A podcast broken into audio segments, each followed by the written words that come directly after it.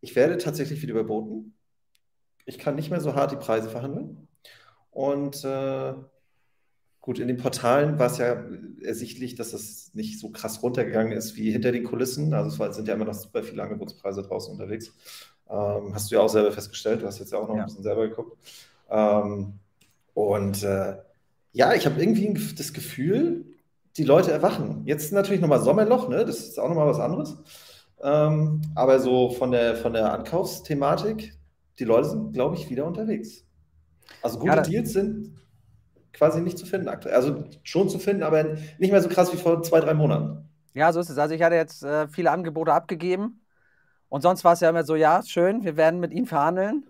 Aber jetzt ist es ja mittlerweile, oder, oder hau ab, ne? Aber es war ja so, wir haben ja mal gesagt, der Markt, 90 Prozent äh, wollen nicht verkaufen, halten es dann lieber. Diese 10 Prozent, da haben wir uns ja so ein bisschen drauf gestürzt, die sagen, ich will jetzt wirklich eine Transaktion durchführen. So und da war man ja alleine. Ne? Genau. Und da ist jetzt so, dass man jetzt nicht mehr alleine. Ne, da genau. Jetzt, wie gesagt, durch die Bank weg, die letzten 10, 15 Sachen, die ich angefragt habe, da war es so, nee, wir haben jetzt hier noch drei, vier Leute, die haben schon mehr geboten als sie wieder äh, wir können das mit dem Preis, das kann ich halt nicht verargumentieren. Ne? Also da, da yeah, sehe ich auch, was, yeah. was, du gesagt hast. Aber äh, nochmal ganz kurzer Abriss, was wir eigentlich heute machen. Wir haben für euch geile Sachen mit. Wir haben eine coole Statistik mit, einen coolen Artikel und äh, wollen uns erstmal so mit den äh, Immobilienpreisen beschäftigen, mit der allgemeinen Gemengelage in Deutschland. Mhm. Denke ich, ist extrem wichtig. Und dann wollen wir den, ja, wie sage ich, den Turnaround machen, was für die, für die Finanzierung bedeutet. Ja? ja. Weil ich sage mal so Preise, Finanzierung, das will ich schon sagen, das sind so die allerwichtigsten das Sachen, die man jetzt. Äh, genau, das sind immer die Themen. Ja, genau. Das sind immer die Themen. Finanzierung und Preise, das ist, äh, ich meine, klar, Preise musst du krass verhandeln, aber am Ende entscheidet halt die Bank, ob du es darfst oder nicht. Also kaufen.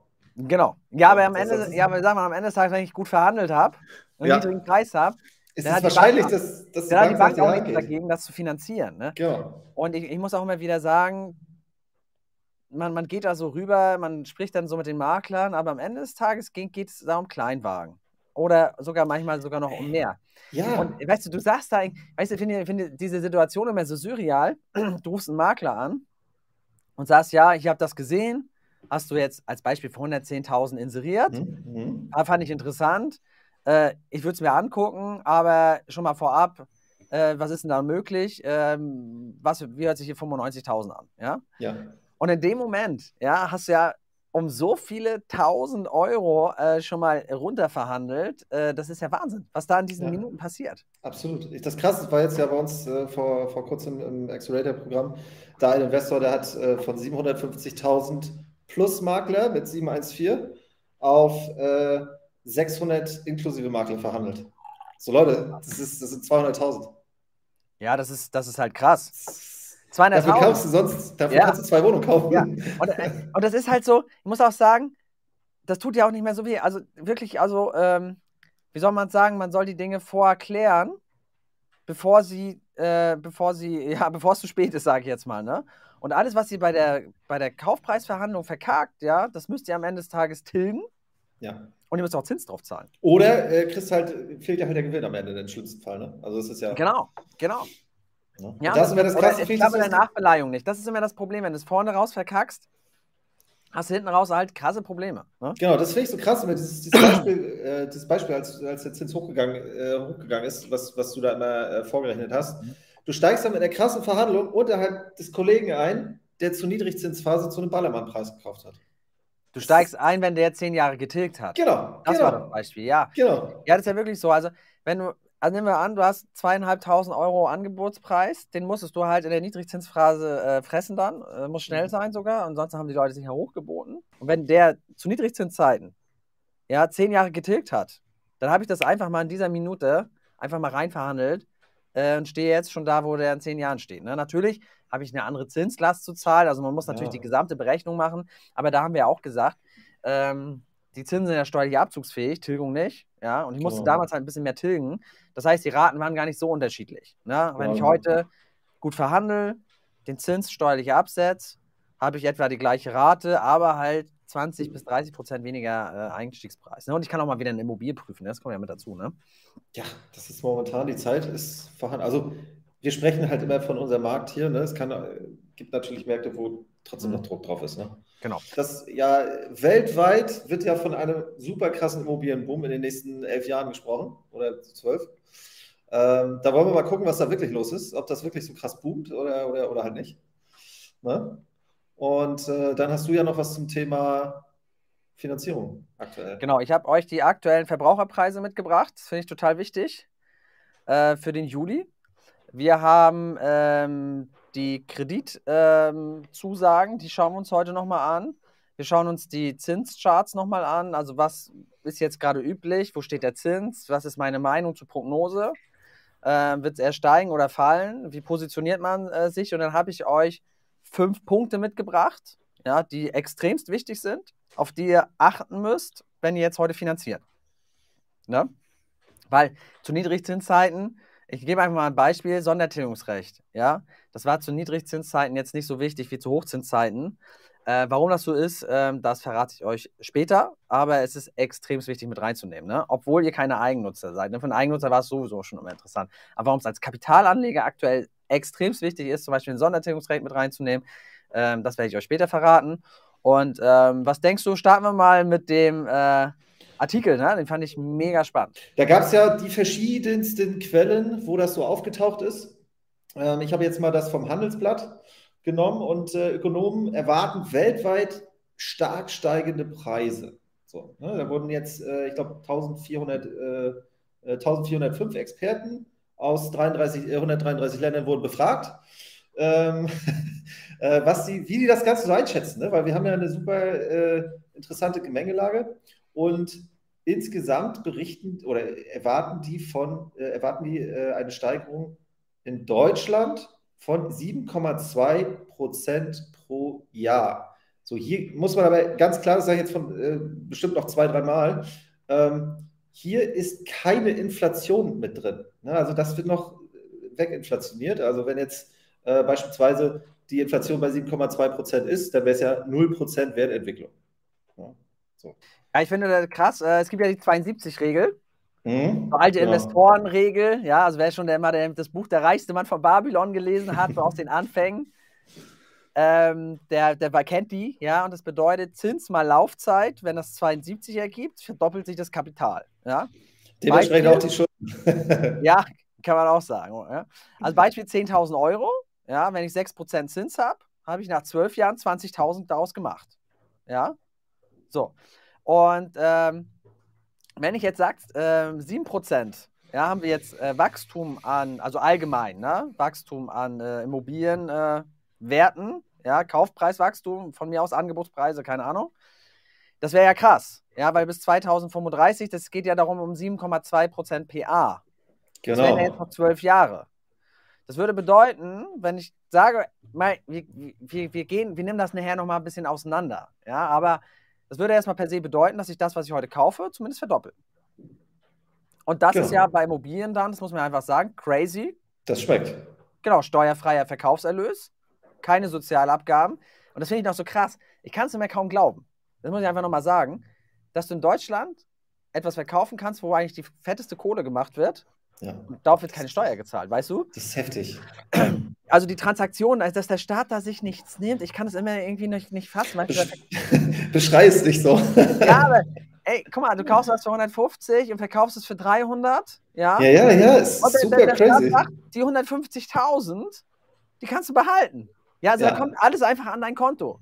Ja, ja. und das, das finde ich halt super, super krass, dass es das noch gibt, dass sowas einfach geht. Ich habe mich letztens mit jemandem unterhalten, der hat so Cashflow-Immobilien gemacht. Ne? Habe ich gesagt, mhm. super, am Anfang Kapitalakkumulation mhm. und so weiter, kannst halt mit dem Geld schnell investieren und ja. hast halt einen größeren Schneeball halt. Ne? Rollst mhm. deinen Schneeball den Berg schneller runter als ich.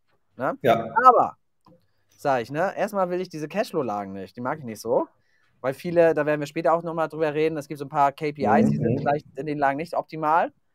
Und ich habe halt keinen Bock, dass mir jemand irgendwie die Steuer da auf meine, meine, meine Mieterträge zieht. Genau, da wird richtig viel weggehobelt. Genau, wir, wir kaufen ja nur was, wo wir wissen, wir verdoppeln mindestens den Immobilienwert innerhalb der Spekulationsfrist. Das ist einfach super viel Kohle. Da muss man mal überlegen, du hast eine kleine Kaltmiete von 500 Euro auf eine 100.000 Immobilie, verkaufst du aber nachher auf das Doppelte, weißt du? Wie viel Miete willst du, wie viel Miete soll da hängen bleiben, dass das, dass das ebenbürtig ist? Das ist nicht, das läuft nicht. Ja, genau, ey, das ist so. ist so krass, das muss man sich immer wieder vor Augen führen. Das Problem ist halt der Zeitraum, weißt du? Klar, genau. schnelles Geld macht Spaß, aber wer immer nach zehn Jahren was verkauft hat, der weiß, schmeckt. Schmeckt wirklich krass. Das lernen 1500 Experten. Und die sagen halt, dass zumindest in Deutschland, also sie sagen natürlich hier mega krasse Wertentwicklung, die sprechen da aber weltweit, da gibt es Länder äh, oder Kontinente, wo das äh, oberhalb von 20 Prozent ist. Aber uns interessiert natürlich äh, unser Markt hier. Und äh, die sagen halt, ohne Inflation 7,2 Prozent PA. So. Ähm, die sagen, dass der Preis, es gibt ja verschiedene Ansichten, was die Preistreiber dafür sind. Wir haben einmal natürlich äh, das Thema äh, höhere Nachfrage, Bevölkerungswachstum und auch einen gestiegenen Lebensstandard. So, das ist ja, ne, die Leute wollen halt mehr Wohnraum. Das ist ja historisch seit, keine Ahnung, 100 Jahren äh, sieht man ja, unsere Großeltern haben mit irgendwie fünf Leuten auf 60 Quadratmeter gewohnt. Äh, mittlerweile ist es halt nicht mehr so. Jeder hat halt Bock auf äh, große Buden. Ähm, dementsprechend geht da die Nachfrage hoch. Ähm, dann ein Drittel oder ein bisschen weniger als ein Drittel sagt halt, naja, wir haben halt immer noch das Thema, es kommt nichts nach. Ne? Das ist halt momentan crazy. Ähm, es wird jetzt ja noch das fertig gebaut, was, also man hat ja, wenn man Neubau macht, erstmal die Verkaufsphase, dann hat man halt das Thema, das gebaut wird, dann wird es ja irgendwann fertig und da sprechen wir in der Regel irgendwas von zwei bis drei Jahren. Das heißt, wir haben jetzt noch die Fertigstellungsthemen aus der Niedrigzinszeit, äh, würde ich sagen, noch bis Ende dieses Jahres. Und dann sieht das ganz dünn aus. Ja, ich habe auch gehört, äh, von den 400.000 Wohnungen werden 2024 wahrscheinlich nur 200.000 realisiert. Das ist ganz schön viel. Genau, und es ist ja, genau, es ist wieder eine ambitionierte Zahl, wenn man so mal reinhorcht bei den Bauträgern, etc. Ähm, die sagen auch, Leute, ich habe hier keine Aufträge mehr in sechs Monaten. Genau, da musst du mal sehen, ähm, dass du in einem normalen, also normal funktionierenden Markt 2021, da gab es ja das Ziel von 400.000 Wohnungen auch schon, da hatten wir ja, glaube ich, insgesamt äh, 290.000. Ja, genau, und da hatten wir den Ukraine-Konflikt, den hatten wir ja noch gar nicht gehabt. Genau, und da hatten wir keine, keine, keine und da kamen nur eine Million Leute hierher. So, deswegen, also das ist, äh, das sehe ich als sehr ambitioniert. Mhm. Ähm, und dann haben wir ja noch das Thema natürlich demografischer Wandel. Wir haben jetzt in Deutschland, ich hatte mir das angeguckt mit unserem äh, Spot Locator, wie ist, mhm. die, wie ist die Entwicklung mit und wie ist die Entwicklung ohne Ukraine. Mhm. So, das sind halt eine Million Menschen, die unplanmäßig hier sind. Die ja, vermutlich laut Prognosen, das ist in der Realität natürlich passiert, weiß man nicht, aber laut Prognosen werden die bis 2035 noch hier bleiben. Krass, ne? So, das also ist, bleiben. Das, eine Million Leute mehr, das ist crazy. Ja, und die wohnen ja nicht alle auf den Dörfern. Nee, genau, das, das ist halt, geht auch die, die, die, äh, die ähm, äh, Einschätzung hier von den Experten, geht halt auch davon aus, äh, da sehen wir hier unten weiter, ähm, dass hier, ach so, nochmal bevor wir da jetzt einsteigen, ähm, hat die HWWI, das ist ein Weltwirtschaftsinstitut, ähm, die haben das Ganze nochmal inflationsbereinigt betrachtet. Und da sieht die Geschichte nämlich schon mal ganz anders aus. Und die sagen auch, dass nämlich, was du gerade gesagt hast, mit den ländlichen Lagen, dass da das sehr knapp wird. Da gibt es heute schon die Verlierer, wo das Thema schwierig wird mit den, äh, mit den Prognosen. Natürlich, die Leute gehen in die Städte, ist doch logisch. Ja, logisch. Ja, weil, weil da ist halt auch das Arbeitsangebot, die Nachversorgungsmöglichkeiten, ist logisch. Ja. Aber ähm, kannst du mal ein bisschen weiter ran scrollen? Was haben wir da? Ja, genau. Die großen Gewinner, also die großen Gewinner bis 2035 ist auf jeden Fall Potsdam. Ja, das denkt man, jetzt denkt man 2,71. Das genau. hört sich wenig an, aber das ist ja reales Wachstum. Real PA. Genau. Das, also wir nochmal vielleicht äh, für die Zuhörer, dass wir das äh, nochmal kurz erklären.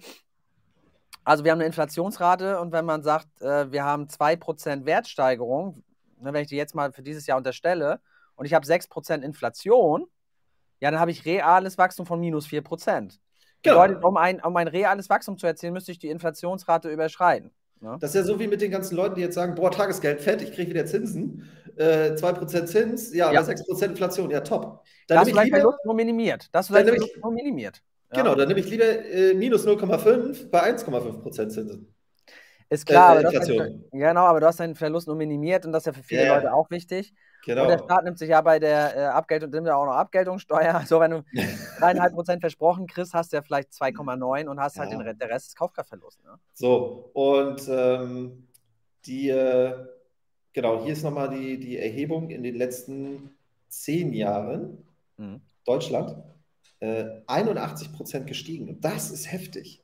Jetzt muss man natürlich hier nochmal wieder differenzieren. Ne? Also wir haben hier, und das ist ja unser Markt, Leipzig auf Platz 3. Und Quadratmeterpreis im Jahr 2022 3.308 Euro. Da ist komplett das gesamte Immobiliensegment drin. Ne? Da ist das Einfamilienhaus drin, da ist der Neubau drin, das ist im Bestandswohnung. Weil ich sage sag euch ehrlich, für 3.300 haben wir nichts gekauft. Ja, gut, aber äh, letztendlich die Preissteigerungen, die finden ja nicht nur in einem Segment statt, Ist sondern richtig, ist richtig. es, ne, also auch die, die, die, die, die, die B-Lage in Leipzig, äh, die hat vielleicht sogar noch höheren Mhm. Auftrieb. Mhm. Aber wenn ich mir das äh, überlege, 2,13% PA würde ja bei einer Inflation, sag ich mal, von 5% würde Mhm. das oder 4% hätten wir ja 6 bis 7% wirklich äh, nominelles Genau, Kaufpreiswachstum. genau, das, das, ist, das, das ist super krass. Weil viele fragen mich, was soll ich denn eintragen? Da in die Kalkulation. Ja, trag Ja. mal 7% ein, da guckst du nach 10 Jahren, krass. Ja, das kannst du nicht glauben. Ja, aber auf der anderen Seite, da gehst du dann halt, äh, da gehst du, da kostet das Brötchen dann halt 1,90, ne? In, Ja, so klar. in 10 Jahren. So, und nicht halt irgendwie 70 Cent oder 60. Ja. Genau, also es, man sieht natürlich auch hier wieder, äh, außer jetzt natürlich Leipzig, Potsdam, haben wir überwiegend südliche Mhm. Städte, ist klar, Aus Süddeutschland. Mhm. genau. Und ähm, Viel genau. Bayern halt, ne? Ja, genau, klar. Und hier sehen wir, äh, Deutschland hat ja 400 äh, Kreis, äh, Kreise, ne? Also Landkreise. Das sehen wir auch beim Prognos-Ranking. Da sind ja komplett alle Landkreise drin. Also das solltet ihr euch auf jeden Fall mal ziehen für die Standorte, wo ihr Bock drauf habt. Ähm, und da sagen die, die Hälfte aller Landkreise, da rechnen die mit einem Verlust Krass. in der Zeit. Und man, ja, gut, krass, ne? Also wir betrachten ja eh immer relativ große Städte. Ne? Wenn du jetzt von keinen Cashflow-Lagen sprichst, sprichst du ja immer von großen Städten. Ja, so ist es. Also zumindest irgendwie, würde ich mal sagen, alles ab 100.000 kann ich mir vorstellen. Oder vielleicht Ja, ja. drunter. So, da ist ja klar, äh, alles, was da drunter ist, da findet ja eh keine Wertsteigerung statt. Nur wenig. Mhm. Ne? Außer natürlich in den letzten äh, fünf, sechs Jahren, da ist ja alles gestiegen. Ja, krass. Also auch, auch die Cashflow-Lagen, ja, auch, und auch gerade wegen Ja. diesem Thema Flüchtlinge, ne? Aber jetzt zieh dir mal rein, du hast, hast Cashflow gekauft, äh, zu hier High Noon, Ende 21. Was ist da jetzt los? Ja, krass. Wert, werttechnisch, ne? Werttechnisch. Cashflow funktioniert ja trotzdem. So, dann gucken wir uns nochmal die Verlierer an. Und das ist crazy, weil die rechnen, wenn man das jetzt mal runterrechnet, ne? Wir haben jetzt ja hier in Leipzig von der, äh, von der äh, Realentwicklung 2,13 Prozent gehabt. Die, Mhm. ähm, die Experten gehen von 7,2 aus, ich sag mal so bundesweit. Das heißt, wir reden ja irgendwo von einer Inflation von 5 Prozent. Irgendwo plus minus. Ja, ich glaube, glaub, die gehen 3, 4 Prozent im Schnitt aus. Ja, Mhm. so. Und jetzt guck mal hier. Suhl, Platz 1 von den Verlierern. So, wenn du jetzt hier 3, 4 Prozent hast, hast du, hast du äh, 7, 8 Prozent Verlust. Mhm. Das ist schon verrückt. Ja, da, da, da, da ist dann nichts mehr. 2,35 ist wahrscheinlich in Suhl nichts mehr. Ja. Aber ich halt finde so- ja, das ist auch Bitterfeld-Wolfen, da kenne ich auch einige Leute, die Ja, äh, da investieren und sich freuen, dass sie halt äh, 8% Mietrendite bekommen. Und ich sage, Leute, ihr müsst, wenn ihr eine Immobilie kauft, das ist Big Picture, ja, ihr kriegt die da in den nächsten zehn Jahren irgendwie nicht äh, weg. Ihr müsst gucken, So wie, wie, ihr müsst so ein bisschen Brainstorming machen, ein bisschen Vision äh, auch haben und gucken, wie, wie könnte es dann in zehn Jahren aussehen, ja, weil Ja. das ist jetzt kein kurzer Zeitraum, ne? Wenn, nur weil das jetzt vermietet ist. Ich meine, wenn du eine Mieterstruktur hast und siehst schon, äh, viele der Mieter sind hier über 60, ja. Also äh, Ja, wir sprechen ja auch nochmal über das Thema demografischer Wandel. Das ist das, was äh, solche Regionen dann halt hart trifft. Ne? Ja. Und da ist zum Beispiel, muss man sagen, Leipzig hat sich ganz krass entwickelt. Ne? Also es gab ja Zeiten, das ist jetzt noch gar nicht so lange her, da gab es hier äh, Leerstände fast 10 Prozent. Ja, absolut. So, absolut.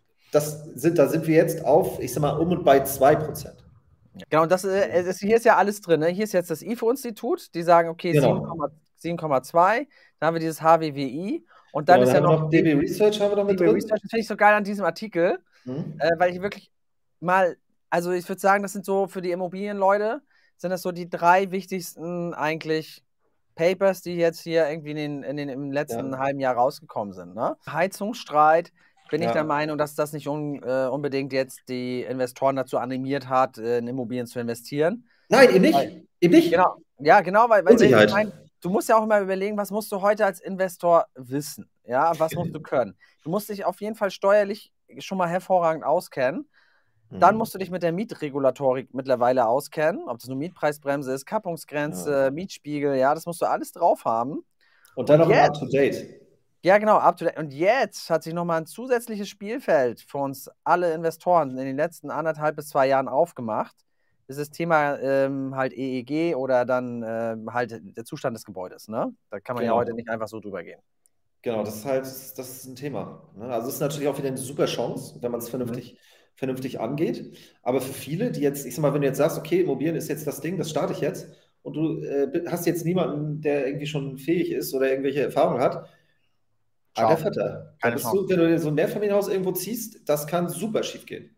Ja, du musst ja auch Analysen machen. Wir haben ja gesagt, du bist ja zehn Jahre an einem Standort. Genau. Das heißt, du kannst ja nicht nur mit deinem Bauchgefühl hingehen, sondern du musst ja auch wissen, was passiert da in zehn Jahren. Und mhm. wir hatten ja selbst äh, über das Thema Demografie gesprochen. Und da ja. weißt du ja auch heute eigentlich schon, was in 15 Jahren passiert. Ja, also die Leute, die zum Beispiel dann sterben, die leben ja schon heute. Ja. Genau, und das die Babyboomer, das ist ein großes Problem, also auch für die Inflation, ne? Weil die Babyboomer, die haben ja quasi das Wirtschaftswunder produziert in Deutschland. Und die gehen ja dann alle gleichzeitig in Rente und es fehlen ja, ja Arbeitskräfte. Warum fehlen Arbeitskräfte? Weil halt weniger junge Leute nachkommen und die Stellen halt nicht besetzt werden können. Es kann halt, nehmen wir mal das Beispiel, du willst jetzt einen Handwerker haben. Ja, aber wenn es keinen Handwerker mehr gibt, dann ist, und es gibt nur noch einen, ja, dann sagt der eine ja auch, naja, für 50 Euro mache ich es nicht mehr, ich will 100 Euro. Ne? Also genau. dieses, dieses Thema Demografie ist ja auch ein äh, Inflationstreiber in der Zukunft. Und man muss gucken, dieser, dieser Dönerspieß, ja, den jetzt jeder vielleicht mal in der Schule schon ne, äh, gesehen hat. Wo es damals ja hochgewandert. Bei uns war der schon. Äh? Wo es damals halt die Pyramide war. Aber ja, schon uns, mittlerweile lange nicht mehr. Genau, bei uns war der ja schon, sag ich mal, so auf Brusthöhe, ja. so, ja. Und jetzt mittlerweile, ich glaube, die Leute, die jetzt heute in die Schule gehen, die sich den Dönerspieß halt angucken, das ist auch kein Dönerspieß, sondern da ist oben einfach irgendwie so eine Glocke halt dran. Steht ne? die Pyramide halt andersrum. Ja, genau. Es ist jetzt so, dass äh, 2023 bis 2025 gehen schon die ersten geburtenstarken Jahrgänge ähm, in, in, in, Rente, ja. Und das wird man merken, die nächsten 10, 15 Jahre, dass die halt äh, gemäß Sterbetafel werden da durchschnittlich halt auch sehr viele Leute dann halt sterben. Klar, werden wir mal älter, aber es ist ja nur im Schnitt. Und äh, das ja. ist auch bei vielen, also zumindest bei, bei, aus meinem Umfeld kann ich das sagen, äh, ist auch die Generation, die jetzt ja nicht super gesund gelebt hat. Ja, Punkt eins. Und du musst ja gucken, äh, jetzt nehmen wir mal Cashflow-Lage, ja? Du bist jetzt ja. in äh, Bitterfeld-Wolfen. Ja? Als Beispiel, ja. Nehmen wir das ja. mal auf, Standort. Ja? Das ist ja auch das Problem, warum das, dieses, äh, das, was die da thematisieren, das, da geht es genau um den demografischen Wandel. Und es ist so, dass, wenn du jetzt dir die Bevölkerungsstruktur äh, wahrscheinlich von Bitterfeld anschaust, können wir jetzt mit dem Spot Locator machen, aber das würde heute das Pensum mehr steigen, dann würdest du wahrscheinlich sehen, okay, es sind schon relativ viele Alte, ja? ja? Weil die sind natürlich auch nicht so mobil. Die sagen sich jetzt nicht mit 60, wenn sie in Bitterfeld wohnen, äh, boah, ich fange jetzt nochmal neu in Hamburg an, ja? ja? Oder jemand kommt als junger Mensch dahin und sagt Bitterfeld-Wolfen, das ist äh, top of the top, ja, da muss ich unbedingt hin, ja, da musst du, da wohnst du dann auch in Leipzig und fährst da wahrscheinlich 30 Minuten hin, da, da du willst ja dann nicht wohnen. Ja, das heißt, du hast halt diese ältere Bevölkerung, die nicht da weg kann, ja, die auch Rentenbezug hat, bedeutet, sie muss ja jetzt sich nicht ein Arbeitsplatz irgendwo suchen, sondern sie kriegt ja das, staatlich äh, das Einkommen. Und die, aber das ist halt dann auch irgendwo endlich. Ne? Und wenn du jetzt sagst, boah, ich habe Faktor 10 oder Faktor 8 und du kommst jetzt mit den geburtenstarken Jahrgängen, hast dort viele ältere Menschen zum Beispiel in deinen Objekten, dann musst du sehen, das kann ganz, ganz äh, krass schief gehen, weil da wird einfach keiner, wenn, wenn du Leerstand hast, da, da, da meldet sich keiner auf dein Inserat. Das ist also ja auch schon mittlerweile so. Ne? Also wir, wir hatten ja auch mal was in Zeitz oder sonst wo, da kommt keiner. Schau mal. Bitte fällt Wolfen mal kurz, ne? Äh, äh ich habe das Locator gerade offen gehabt. Ja, ein Teil äh, Bis, bis ähm, warte mal. Ist einfach nur so wie Dessau, Bitterfeld, Wolfen sind immer für uns so gute Standorte, weil wollen halt viele Leute ähm, Cashflow machen, ähnlich wie Chemnitz. Na? Mhm. Und dann, aber ohne sich halt die entsprechenden Standortdaten äh, dann reinzuziehen. Das dürft ihr genau. nicht machen. Ihr müsst, ihr müsst immer äh, die entsprechenden Standortdaten haben. Da haben wir hier aus 23, warte mal, ich muss noch ranzoomen. Das ist hier 23 also ich habe jetzt einen Index, ne? also 99,1 und bis 35 gehen, da, gehen die runter auf 87 Prozent. Also 13 Prozent gehen da verloren. Also kannst du nochmal erklären, also du hast jetzt den Spot Locator angeschmissen, hast jetzt äh, einfach genau, ich jetzt hier, eingeben. Genau, hier Anhalt-Bitterfeld, Landkreis, mhm. äh, Bevölkerungsszenario, mittleres Szenario inklusive Ukraine. Also Ukraine okay. ist ja schon mit drin. Das ist schon crazy. Wenn wir das rausnehmen, können wir uns ja mal angucken. Ja gut, werden wahrscheinlich viele Ukrainer sein, ne? Ja, wahrscheinlich nicht.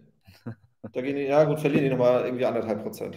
Genau, und ich habe ich hab halt, wie gesagt, mich auch mit dem Investor jetzt gerade diese Woche, nee, nee, letzte Woche habe ich mich unterhalten mit dem. Und der hat auch gesagt, boah, ich habe hier 8%, Mietrendite kann ich gar nichts falsch machen. Ich habe gesagt, hol dir einen Spot Locator, schau dir das bitte an.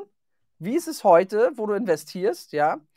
Und wie sieht das dann aus in den nächsten zehn Jahren, wenn du da dein Investment hast? Ja, das musst du, das musst du einfach äh, dir anschauen. Wenn du einfach so eine hohe Leerstandsquote hast, wenn 20 Prozent der Wohnungen nicht mehr gebraucht werden in zehn Jahren, das, das ist ein Problem. Und in den nächsten zehn Jahren passiert halt viel. Ja, ja das, das, dieses Demografie-Thema, das siehst du heute nicht. Vielleicht beim Autofahren, ja. Ja. Äh, weil du dich andauernd darüber aufregst. Aber äh, ansonsten merkst du das noch nicht. Und die Investoren, die jetzt in diesen Standorten sind, die werden es die nächsten 10 bis 15 Jahre merken. Die haben zwei große Probleme in Cashflow-Standorten. Das energetische Thema. Absolut. Und das, kostet ja genauso viel. Das kostet genauso viel. Ja, also deswegen, ich, also ich persönlich, ich, ich habe auch gesagt, also du kannst gerne Bitterfeld, Wolfen, Dessau in diesen, in diesen Standorten investieren, aber für mich gesagt, für mich ist es nicht. Ich will äh, meinen Immobilienwert verdoppeln, eine hohe Wahrscheinlichkeit haben dass man einen ja. hohen Multiplikator auf den Kaufpreis kriegt. Ja, und äh, ab geht die Post. Und dann muss ich eine Immobilie aus meiner Sicht tragen. Das ist mein Investmentansatz. Ne? Natürlich haben wir auch eine Fix-and-Flip-Company und so. Aber grundsätzlich, wenn ich privat investiere, ist das mein Einsatz. Es muss einfach drin sein, günstig einkaufen, die Chance, das zu verdoppeln. Und eine Immobilie muss ich tragen, wenn doch mal irgendwas schief geht. Also, es ist wichtig, egal wo ihr kauft, guckt zehn Jahre voraus. Und wie gesagt, diese Prognosen, klar, die werden jetzt nicht zu 100% eintreffen, aber viele Sachen wie Demografie oder wirtschaftliches Wachstum, das kann man eigentlich schon sagen, in welche Richtung das geht. Ne? Und genau. ähm, ist natürlich ein bisschen Arbeit, aber klar. Okay. Also wir haben ja die Treiber für uns auch festgestellt. Ne? Also wir sehen ja. das auch. Äh, fehlender Neubau, dann genau. Zuzug genau. in den Metropolen auf jeden Fall. Dann haben wir jetzt eine heftige Inflation, die zu Mietsteigerungen führt, die ja auch zu Kaufpreissteigerungen führt. Wobei ich noch nicht ja. diesen fehlenden Neubau, äh, kann ich, also die Auswirkungen, ich weiß halt nicht, wie, das kann doch richtig krass werden. Ne? Also Genau, das, das, ist ein Thema für fünf bis zehn Jahre. Genau, weil ich sag mal so, die Mühlen haben halt einmal angehalten und wenn dann die Leute auch aus dem Sektor dann äh, sich umorientieren und man weiß ja genau, dass es halt super langsam ist, das Thema Neubau, äh, von ich brauche eine Wohnung bis okay, sie ist schlüsselfertig da, da vergehen ja locker mal fünf bis zehn Jahre. Und wenn du jetzt halt drei, vier Jahre Stillstand hast und dann keinen mehr aktiviert kriegst, da überhaupt mitzumachen. Ja, das ist schwierig. Handwerker brechen weg, Bauträger brechen weg, Vertriebe brechen weg, ja. die alle Neubau gemacht haben. Das haben die komplett gegen die Wand gefahren.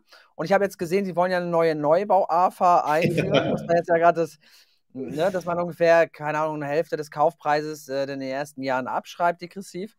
Aber wenn ich mir das Thema Denkmalimmobilie anschaue, wo ja. es ja auch ähnliche Steuerförderung gibt, dann ist das tot, weil klar hast du ein Steuerkickback dahinter, ja, aber wenn dir die Rate einfach komplett ja. durchs Haus fährt, ja, dann bist du raus. Dann kannst du, auch nicht warten. Ne? und du hast ja auch das Problem, erstens, äh, wenn, die, wenn die Käufer Steuervorteile kriegen, preist der Bauträger sie erstens ein. Zweitens, wenn du äh, als Bauträger sagst, okay, ich kann es mir gar nicht leisten, es zu bauen, bringt dir die Abschreibung für den Käufer nichts. Nee. Das ist ja völlig hirnrissig. Nee, das funktioniert auch nicht. Und äh, wir wissen ja, wir müssen im Neubau 20 äh, Euro Kaltmiete und mehr verlangen, äh, damit das funktioniert. Äh, das geht ja auch mieterseitig gar nicht. Also ja. dieses ganze Konzept. Also ein großer Treiber ist der fehlende Neubau. Das werden wir in den Preisen spüren. Ne? Also das Definitiv. haben wir jetzt auch festgelegt. Die Inflation. Ja, also Mietpreise reagieren quasi nicht kurzfristig, aber auf fünf bis zehn Jahre. Natürlich inflationsbedingt wird es da auch kräftig nach oben gehen. Da haben wir auch die letzten großen Steigerungen gehabt.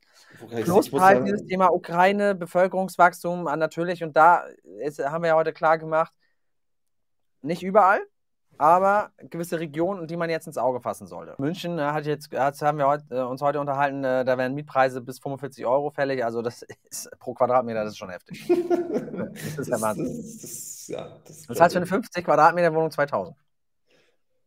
Das ist ja. Das geht nichts. Ne? Kannst, du, kannst du hier zu dritt einziehen. Ja. okay, cool. was hast du denn noch Schönes? Genau. Verbraucherpreise in äh, Deutschland. Fand ich krass, 6,4 Prozent. Mhm. Zum Vorjahr waren es 6,7 Prozent. Mhm. Und im Prinzip ist die Inflation gleich geblieben. Weil wir haben ja 6,4 Prozent auf den Wert von 6,7 Prozent.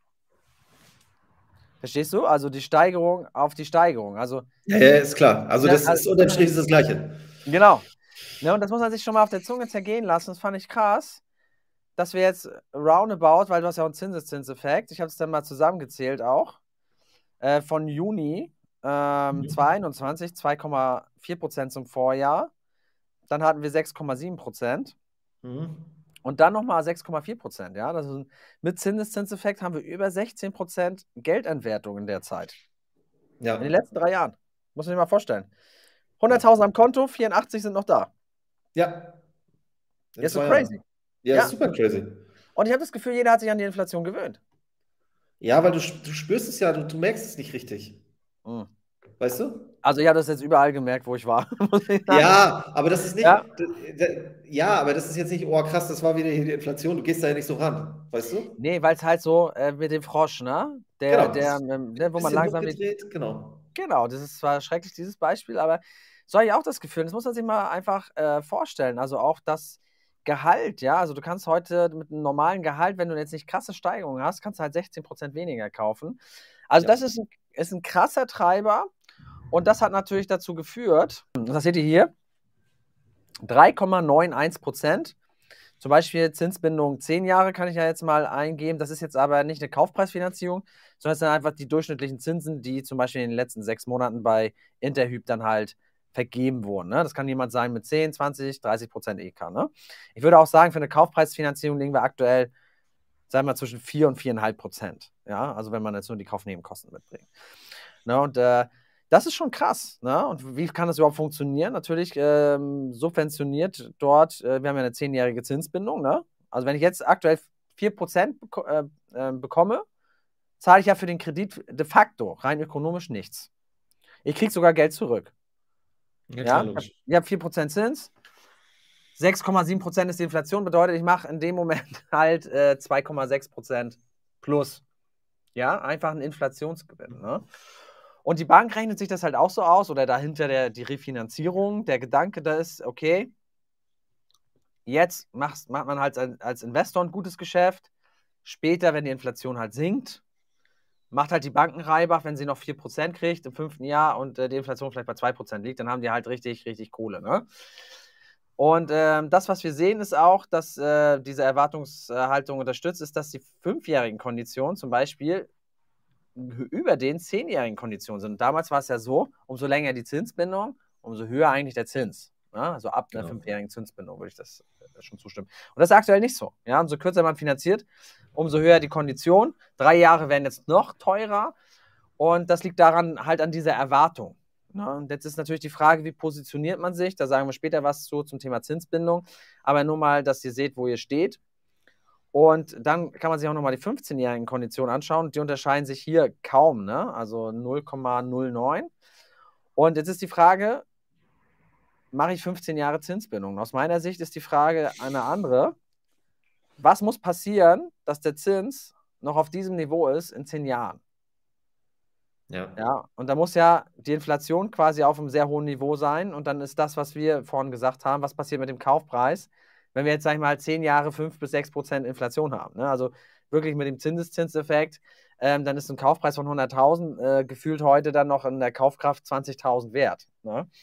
Und deswegen macht es für mich jetzt aktuell keinen Sinn, äh, auf zehn Jahre, also über zehn Jahre dann äh, einen Zins binden zu lassen. Ne? Weil ich das einfach nicht daran glaube, dass das passiert. Klar, hätte man den Vorteil, wenn ich jetzt länger als zehn Jahre finanziere, dass ich zehn Jahre nach Vollauszahlung immer aus dem Darlehen raus kann, die Bank nicht. Habe da eine Zinssicherheit auf einem hohen Niveau, aber das macht aus meiner Sicht gar keinen Sinn. Ne? Was ist so bei dir? Was, was siehst du da so beim Maklerunternehmen? Was finanzieren da aktuell so die Leute? Die meisten, die meisten sind schon, äh, schon so mit 80, 90 Prozent unterwegs. Ja, ne? Machen 10% Ja. EK rein. Ja. Ähm, es ist heute Aber- auch noch. Hm? Aber auch, weil sie denken, es geht gar nicht anders. Ist immer so der Klassiker, ne? Sie gehen zu einer Bank, die sagt, ja, geht nicht, vielleicht hier irgendwie zum Beispiel äh, bei der Commerzbank oder so. Ähm, 20% EK will der, will, der, will der Berater da haben. Und äh, dann denken die, ja, das ist gut, das ist, das ist es. Anders geht's nicht. So, und dann machen sie es. Ja, genau. Also, wenn du jetzt natürlich keinen Überblick hast. Ich muss aber auch sagen, ich sage mal, 100% Finanzierung geht. Ne? Also 100% bedeutet Kaufpreisfinanzierung, Kaufnebenkosten bringt man mit. In der Niedrigzinsphase war es ja Usus schon, dass man die Kaufnebenkosten mitfinanziert hat. Ne? Also das war ja dann durch die Bank das Normale. Ja? Das Problem heute, ähm, da gehe ich auch gleich nochmal drauf ein, ist die Haushaltsrechnung. Ja?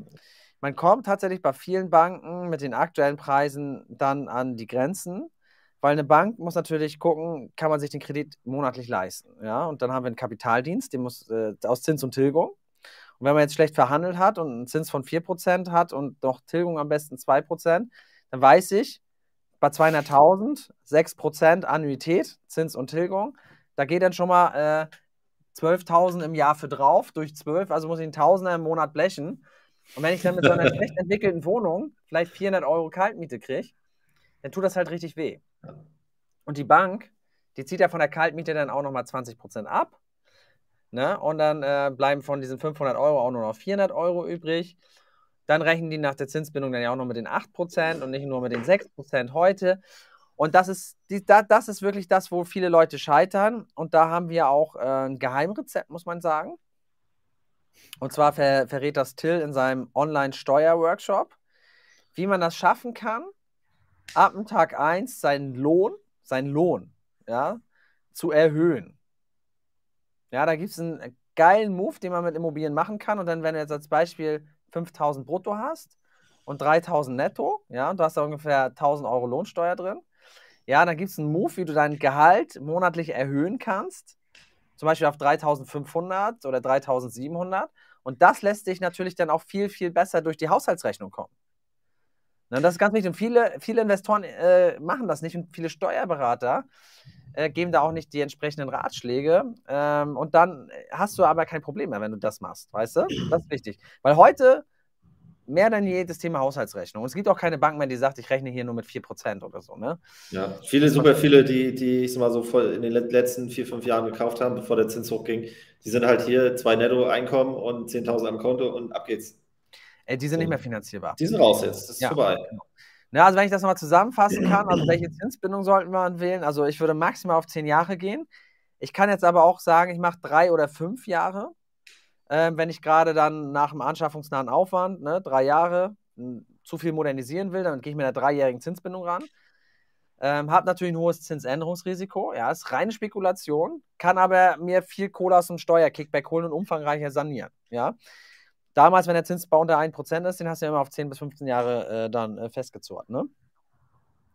Und ähm, ich kann auch darauf spekulieren, wenn ich jetzt eine sehr günstige Immobilie habe. Ne? Und ich sage immer spekulieren, weil ich kann natürlich nicht in die Glaskugel gucken, weil dann kommt wieder der Kommentar, ja, was denn anders kommt. Dann kommt es anders. Ich weiß auch nicht. Es besteht die Möglichkeit aber, zum Beispiel auf fünf Jahre Zinsbindung zu machen. Ich weiß, ich kaufe heute schon extrem günstig ein und dann zum Beispiel nach fünf Jahren nachzubeleihen. Ja, eine Kapitalbeschaffung machen. Habe ich jetzt auch gerade wieder mit dem Investor durch. 200.000 nochmal nachbeliehen. Äh, und mit diesen 200.000 konnten wir jetzt wieder über eine Million ankaufen, indem wir dann äh, auch mit Eigenkapital 10% haben wir auf dieses, was wir neu vertransaktioniert haben, super günstige Konditionen gekriegt. Ne?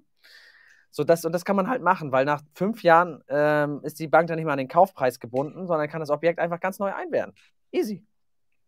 Und wenn es dann doppelt so viel wert ist, machst du eine Nachbeleihung und und gibst dann EK rein in neue Deals. Das ist super, super interessant. Und das kann man jetzt mit einer fünfjährigen Zinsbindung, kann man das gut machen, weil Nachbeleihungen gehen immer gut mit einer Umschuldung. Einfach, ne? Ich gehe zur neuen Bank, die werte das Objekt neu ein, gib mir ein bisschen mehr Kohle noch, Kapitalbeschaffung heißt das. Ähm, genau.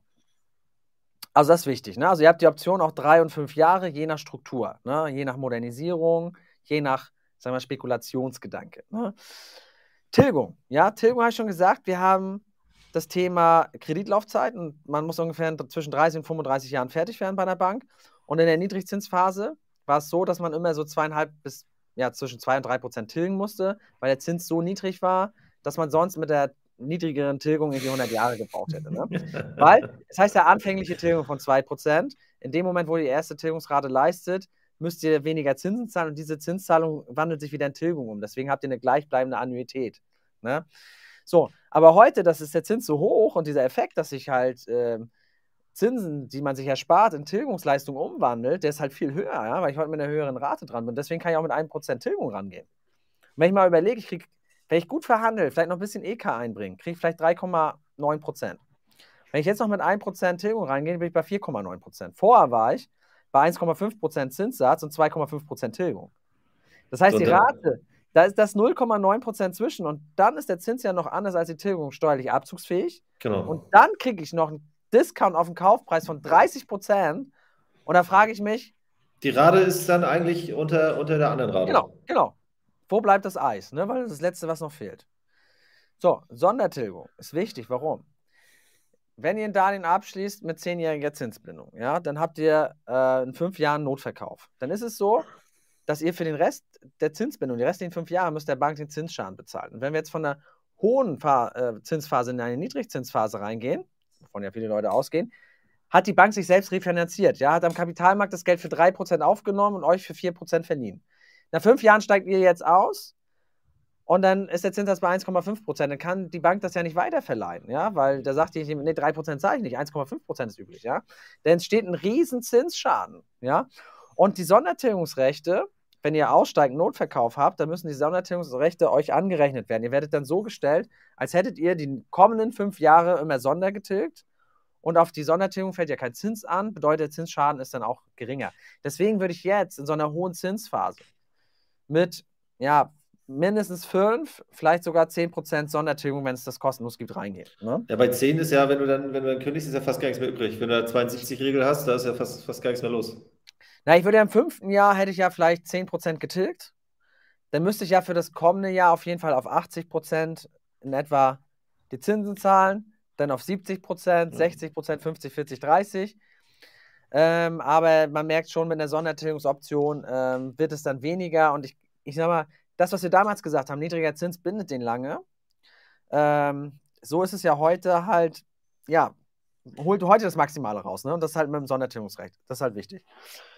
Ne?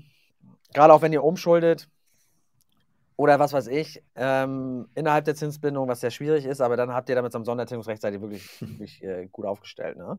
Oder jemand macht ein absolut attraktives Angebot, ja. Und oft haben wir es ja auch gehabt, ja, ich will verkaufen, ja, und dann, äh, ich frage mal die Bank an, Vorfälligkeitsentschädigung, und dann, jo, ich krieg gar nichts, muss man noch 10.000 drauflegen. Ne? ich meine, das wäre bei Makler so, ja, bei unserem Maklerunternehmen permanent. Ja, ja. also jetzt äh, muss man ja sagen, jetzt kommen ja viele aus der Niedrigzinsphase und äh, in, die, in die Hochzinsphase.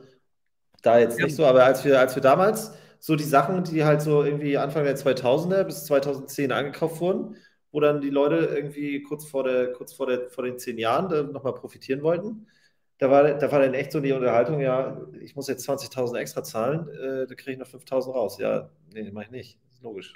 Also Vorfälligkeitsentschädigung ist oft dann echt ein Thema beim Notverkauf. Plus, viele, viele hatten ja immer noch die Denkmalgeschichte am Start, äh, wo die dann halt auch die, die, äh, die Sonderabschreibung, äh, Sonderabsch äh, Sonderabschreibung zurückzahlen hätten müssen. Ja, absolut. Oder zumindest nachverstanden. Ja. Also Sondertilgung ist wichtig und auch gleichzeitig äh, dies, äh, Tilgungssatzwechseloption, ja, weil da, da muss ja auch besser gestellt werden. Also ihr könnt beides äh, versuchen, in eure Verträge mit einzubauen, weil wenn ich jetzt den Tilgungssatz dann auf 5% packe von 1% und dann noch Sondertilgungsrechte habe, äh, ich glaube, dann kriegt die Bank dann nicht mehr viel. Ne? Also, was würdest du sagen, so für die Leute, die das jetzt zum ersten Mal hören? Ähm, was was gibt es da für einen Zinsaufschlag? Wo kann man damit rechnen? Ähm, ich denke immer so je, jeweils, jeweils 0,1. Ne, also eine 4%, da, wenn ich jetzt alles ans Maximale gehe, Sondertilgungsrecht und Tilgungssatz, Wechseloptionen, würde ich sagen 4,2%. Ne? Ja, in etwa. Okay, EK. Ne? EK ist absolut wichtig ähm, geworden. Wir haben zum Beispiel bei Mehrfamilienhäusern das Thema Objektrentabilität. Ihr müsst euch immer so. Ja, das ist krass. Und ähm, wir können uns das so vorstellen: eine Bank äh, sagt sich, pass auf, wenn, wenn du jetzt nicht mehr die Rate zahlst, dann zahlt das Objekt die Rate. Ja? Und da, da habt ihr es wirklich leicht, wenn ihr Mehrfamilienhäuser finanziert, weil da ist die Objektrentabilität entscheidend. Ja? Und wenn ich sage, äh, 8% Mietrendite, das würde passen, weil dann ziehe ich 20% Bewirtschaftungskosten auf, dann komme ich auf 6% und 6% ist auch das, was eine Bank, sage ich mal, sagt, das muss aus dem Objekt kommen, das ist die Kapitaldienstfähigkeit. Ja? Das ist die Objektrentabilität gegeben. So, wenn ich jetzt ankomme und anstink hier mit so einem 4%er, dann ist natürlich klar, da fehlt schon mal, sag ich mal, das Doppelte an Miete für die Und dann kann eine Bank sagen, pass auf, wir haben zwei Möglichkeiten. Ja, Möglichkeit 1, du bringst 30% EK ein, ja, also Eigenkapital. Ja. Punkt 2 ist, ich glaube an deine Bonität und sag, das, was eigentlich das Objekt bringen müsste, das bringst du mir in jedem Fall, immer. Ja. Und das funktioniert zum Beispiel beim ersten Mehrfamilienhaus, aber dann wird die Luft immer dünner. Ja? Beim zweiten sagen die schon, naja, hm, vielleicht ist das Risiko dann doch zu hoch, weil wir haben schon bei dem einen Objekt, ist schon auf seine Boni abgestellt. Beim nächsten wird es schwierig. Also das Thema Mehrfamilienhaus ohne Objektrentabilität ist äh, also für die Skalierung ja, sehr schwierig. Ne? Ähm, Eigentumswohnung, weiterhin im Vergleichswertverfahren. das würde doch weiterhin funktionieren aus meiner Sicht. Ne? Da, das ist jetzt nicht so schwer, da muss man eher gucken, hier beim Thema Haushaltsrechnung. Ne? Ja, und da hast du halt den Nachteil, wenn du jetzt, wenn du jetzt das Thema energetische, energetische Sachen angehst, äh, dass die Gemeinschaft halt eventuell nicht mitziehen kann oder halt sich das nicht leisten kann. Ja, deswegen, wir haben auch äh, in einem anderen Video, oder ich glaube, das habe ich sogar allein gemacht, ähm, habe ich gesagt, Eigentumswohnung besser von äh, Energierating A bis D ja, weil du dann keinen Einfluss hast, wenn das Energierating schlechter wird. Und ich, ich habe eine stille Vermutung, dass irgendwann äh, der Mieter mindern darf, wenn er ein schlechtes Energierating hat, weil ich glaube, die Leute werden einfach nicht sanieren. Ja, die werden dann nicht aus dem Pushen kommen. Und ich sage mal, die Klimaziele, die lassen sich, glaube ich, nur mit so einer absolut kranken Maßnahme dann äh, erreichen. Auch Ruck und Pflicht und tschüss. Genau, ja, aber richtig. Ne? Und ich glaube, wenn, wenn der Mieter je nach Energierating dann mindern darf, äh, dann, dann äh, haut es richtig rein. Und ich denke auch, irgendwann werden wir von äh, Verbrauchsausweis auf Bedarfsausweise äh, umstellen. Und dann haut es auch noch richtig rein. Wir haben selber ein Objekt in Dresden hier angekauft, Mehrfamilienhaus. Verbrauchsausweis C, ja, weil die Leute zum Beispiel wenig verbraucht haben. Bedarfsausweis E. Ja, also da müsst ihr auch immer drauf schauen, wenn ihr jetzt ja. Immobilien ankauft, ist es Verbrauchs- oder Bedarfsausweis. Und, äh, Verbrauch ist eigentlich, das ist eigentlich nichts wert. Also, das kannst du eigentlich nicht machen und das wird irgendwann auch, aus meiner Sicht wird es das nicht mehr geben. Und äh, ja, dann hast du halt ein Problem, ne? So, mhm. ähm, genau, also EK haben wir auch schon besprochen. Das macht äh, aktuell absolut Sinn, wenn man es hat, aber es fehlt natürlich dann strategisch für neue Ankäufe oder für die Risikotragfähigkeit. Ne? Weil ihr müsst wissen, umso mehr Eigenkapital ihr habt, umso mehr Risiko könnt ihr tragen. Ne? Also so sagt man das auch. In der Finanzberatung geht es immer um die Risikotragfähigkeit. Ja? Wenn jetzt jemand 10.000 Euro am Konto hat und dann 10.000 investiert und auf Null ist, dann hat er eigentlich kein Risiko, was er noch tragen kann. Ja? Deswegen, also da muss man auch mal natürlich immer haushalten. EK ist halt Potenzial und halt Risikotragfähigkeit. Und wie gesagt, die Haushaltsrechnung, da kann ich euch auch nur empfehlen, ladet euch unser kostenloses Finanzierungstool runter. Und da könnt ihr eure Haushaltsrechnung berechnen. Das ist ganz wichtig, dass ihr das jetzt eingebt, welche Zinsbindung, welche Tilgung und so weiter, dass ihr durch die Haushaltsrechnung äh, kommt, weil es kann jetzt sein, dass ein bis zwei Deals dafür sorgen, dass ihr einfach nicht mehr finanzierbar seid. Ne? Das habe ich im letzten Video, äh, was auf YouTube rausgekommen ist, ähm, habe ich das auch genau beschrieben. Da habe ich einfach einen Investor, der hat äh, gutes Gehalt, und ähm, hat ein Objekt gekauft und ist einfach raus. Ne? Ich zeige euch das mal, damit ihr das. Ja, ja. Ja, ich, ich weiß. Es, es ist, es ist sehr viele, ja, aber viele machen das nicht. Und es ist halt, es ist halt äh, crazy. Man darf es nicht machen. Es, ist, es muss gemacht werden. Ich zeige euch das mal kurz, ja. Wir haben für euch hier das kostenlose Finanzierungspaket und da könnt ihr euch, äh, ja, viele Sachen, ne? Es ist ein Guide dabei, Checkliste, Immobilienaufstellung, Vollmacht, Unterlagen und so weiter. Das Wichtigste ist aber, dass ihr das Finanzierungstool für euch ausfüllt, weil da seht ihr, wie eine Bank euch im, in einem Kapitaldienst, in den Einnahmen und Ausgaben, wie die euch berechnen. Und dann könnt ihr immer das neue Objekt in euer bestehendes Portfolio eintragen und seht, okay, wie viel Luft habe ich eigentlich noch in der Haushaltsrechnung, ja, weil es ist ja nichts schlimmer, als da draußen äh, sich Angebote anzuschauen und eigentlich gar nicht mehr finanzierbar zu sein. Ne? Das ist eine Riesenzeit. Klassiker. Ja, ja. ja. Und ich sage mal, Haushaltsrechnung ist heute so schwierig durch die gestiegenen Zinsen, dass ich eigentlich ohne diese ist-Situation gar nicht daran denken muss, irgendwelche Immobilien zu kaufen. Funktioniert nicht. Ne? Also klar haben wir noch viele andere Tools, aber das ist jetzt in der aktuellen Phase einfach kriegsentscheidend. Ne? Äh, Mad Max kauft die Mehrfamilienhäuser, ja. Mehr tatsächlich Daniel. Genau, also wir sind geschwenkt. Ne? Also da möchte ich auch noch mal was sagen. Die, ähm, die also im, im, professionellen Segment, also beim, bei Mehrfamilienhäusern, ja, wo Profi-Investoren drin sind, die haben das viel schneller verstanden, dass da ein anderer Preis fällig wird, ja. wenn der Zins halt auf 4,5 Prozent äh, gestiegen ist. Zum Beispiel ähm, ja, Privatleute, ja, die vielleicht mal eine Immobilie im Leben irgendwie durch Zufall äh, erlangt haben, die, die sind eher so subjektiv geprägt. Urlaub ist teurer geworden, äh, ja. ich zahle jetzt hier mehr für den Strom, dies, das, jenes, warum soll meine Immobilie 30 Prozent weniger ja, genau. wert sein, weißt du? Und meine ganzen Kollegen haben vor zehn Jahren jetzt, oder die letzten zehn Jahre, haben die äh, alle, äh, ja, sich äh, gewöhnt. Ja, und aus diesem, aus diesem Bewusstsein kommen die und deswegen sind wir jetzt komplett, wir haben sonst ja nur Eigentumswohnungen gekauft, weil die Mehrfamilienhäuser exorbitant teuer waren. Und jetzt genau, kaufen wir nur noch Mehrfamilienhäuser und kaufen keine Eigentumswohnung mehr, weil da einfach ein ganz anderer Preis äh, zu erzielen ist, hier vor Ort zumindest. Ne? Genau, also sonst war ja bei Mehrfamilienhaus immer 200, 300, 400 Euro teurer als eine Wohnung auf dem Meter. Mhm. Und mittlerweile ist es andersrum. Kostet es 200, 300, 400 Euro weniger. Ja, absolut. Und ich habe jetzt gestern, gestern, nee, gestern oder vorgestern, ja, habe ich, hab ich zwölf Exposés gekriegt von Mehrfamilienhäusern. Äh, Und mit, de, mit dem Satz direkt dazu, ohne dass ich was gesagt habe, äh, das sind aber nur die Angebotspreise. Also da kann man. Ich will sie nicht verschrecken. Genau, genau. Nicht, nicht gleich in Müll packen, sondern lass mal drüber reden.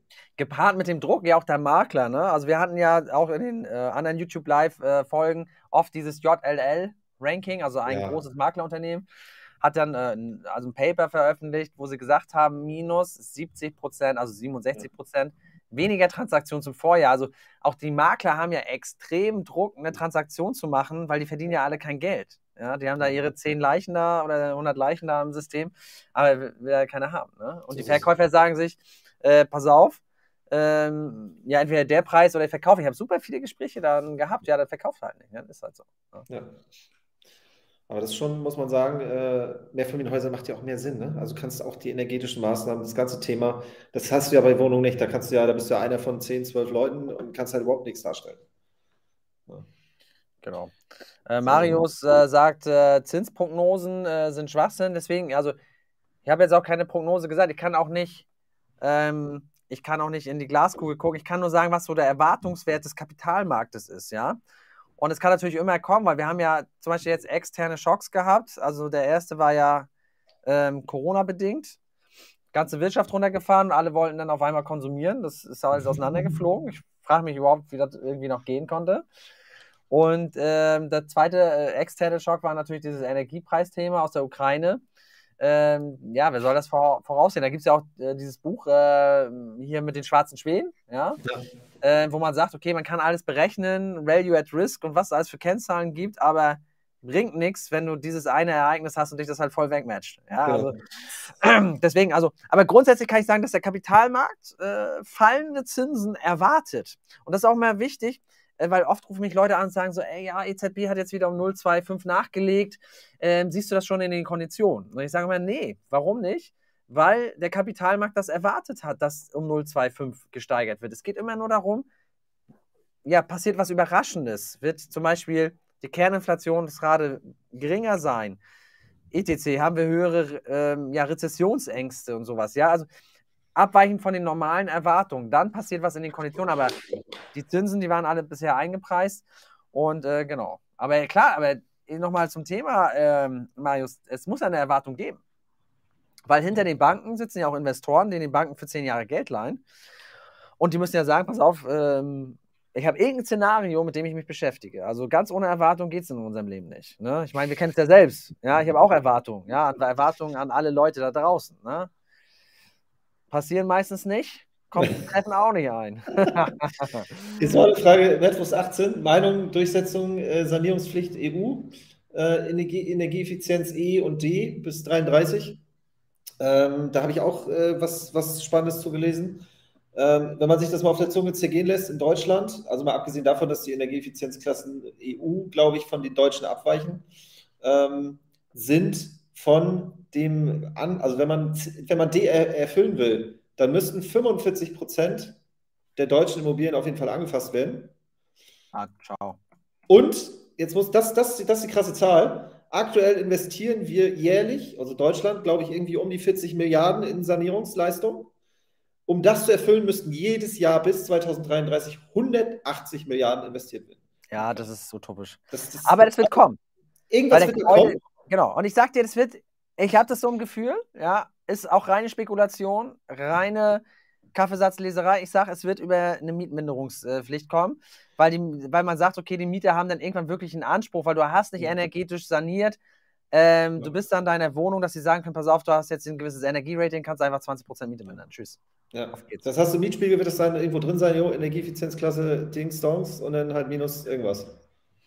Ja, genau. Also es Irgendwie wird, sowas. Es wird irgendwas passieren. Ähm, da werden die Daumenschrauben angezogen. Da sagen wir auch immer, wenn das energetische Thema, das müsste bei Kauf, muss das geklärt sein, wie man hier auf ein andere, äh, ja, anderes Level erreicht. Und das Krasse ist, im Energierating macht man den krassesten Schritt tatsächlich äh, über Solarthermie. Ne? Das finde ich Und das ist, dann muss man ja auch nochmal sagen, dazu brauchen wir auf jeden Fall den Bedarfsausweis. Beim Verbrauchsausweis ist das Ding ja für die Tonne. Ja, aber mit Solarthermie, ich habe jetzt immer mit vielen Energieberatern gesprochen und es hing dann immer, ja, was machen wir noch und so. Und dann äh, lief das äh, oft immer im Gespräch so auf Richtung Solarthermie. Ne? Was ich jetzt auch ein, zwei Mal gehört habe, ist halt äh, Thema Klimaanlage. das bringt das wohl auch nochmal nach vorne, weil äh, äh, das ja sozusagen mit Strom läuft und das kannst du ja auch, da kannst du ja theoretisch auch mit heizen. Richtig, ja, können ja auch einige Wärmepumpen. Und die Wärmepumpen finde ich ja krass. Also ich habe mir ja auch mal so einen Podcast angehört, äh, wie das funktioniert, Wärmepumpen. Das ist ja super, super intelligentes System. Und da hat man ja auch einen krassen Wirkungsgrad. Bedeutet, wenn ich mhm. eine Stromeinheit reingebe, äh, kriege ich ungefähr noch drei Wärmeeinheiten mit dazu. Ja. Einfach weil die, weil die, weil die Luft versucht, äh, dort, äh, wo Kälte ist, halt noch ein bisschen Wärme hinzugeben. Ne? Das ist verrückt, ja. Ja, ne, das ist schon, es ist ein cooles System, ne? Also auch mit dem Kompressor, mit den Kältemitteln und so weiter, fand ich, fand ich super spannend. Ähm, könnt ihr euch gerne mal, glaube ich, bei Audible war das. Ähm, hier, sag mal, du als Physiker oder so heißt das, und da wurden die Wärmepumpen besprochen. Ah ja, kenne ich. Das, das, das ist super, super genial und ähm, geiles System. Ja. Okay, cool. Leute, ich habe es mega genossen. Äh, wir haben äh, vielleicht um jetzt Outro zu machen, ähm, spannende Zeiten. Die Profis sind unter sich, würde ich es so mal nennen. Ja, also die Leute, die was von Immobilien verstehen. Deswegen wünsche ich euch viele gute Deals. Äh, seid, seid schön fleißig da draußen und ähm, trüffelt die guten, guten Geschäfte raus. Äh, bewegt was. Und ähm, uns freut es, wenn ihr das äh, euch, euch gefallen hat. Kommentiert auf jeden Fall noch, wenn ihr Fragen habt. Und äh, liked das unbedingt, äh, wenn ihr ähm, ja, wenn ihr sagt, es ist stark, das sollen auch andere wissen, hilft uns natürlich immer weiter. Wir geben kostenlosen Content rein. Und äh, wenn sich das weiter verbreitet, ist es natürlich für uns irgendwie so, ja, Wasser auf den Mühlen. Ne? Wir freuen uns das sehr. Ne? genau. Wir sehen uns dann am nächsten ersten Mittwoch. Genau. Wie immer, erster Mittwoch im Monat, wie ein Schweizer Uhrwerk, werden wir mit euch äh, die neuesten Sachen, die neuesten Entwicklungen besprechen. Heute fand ich es mega interessant. Und äh, wir werden natürlich äh, wieder den ganzen Monat daran arbeiten, die besten Sachen für euch rauszusuchen. Also bis dann.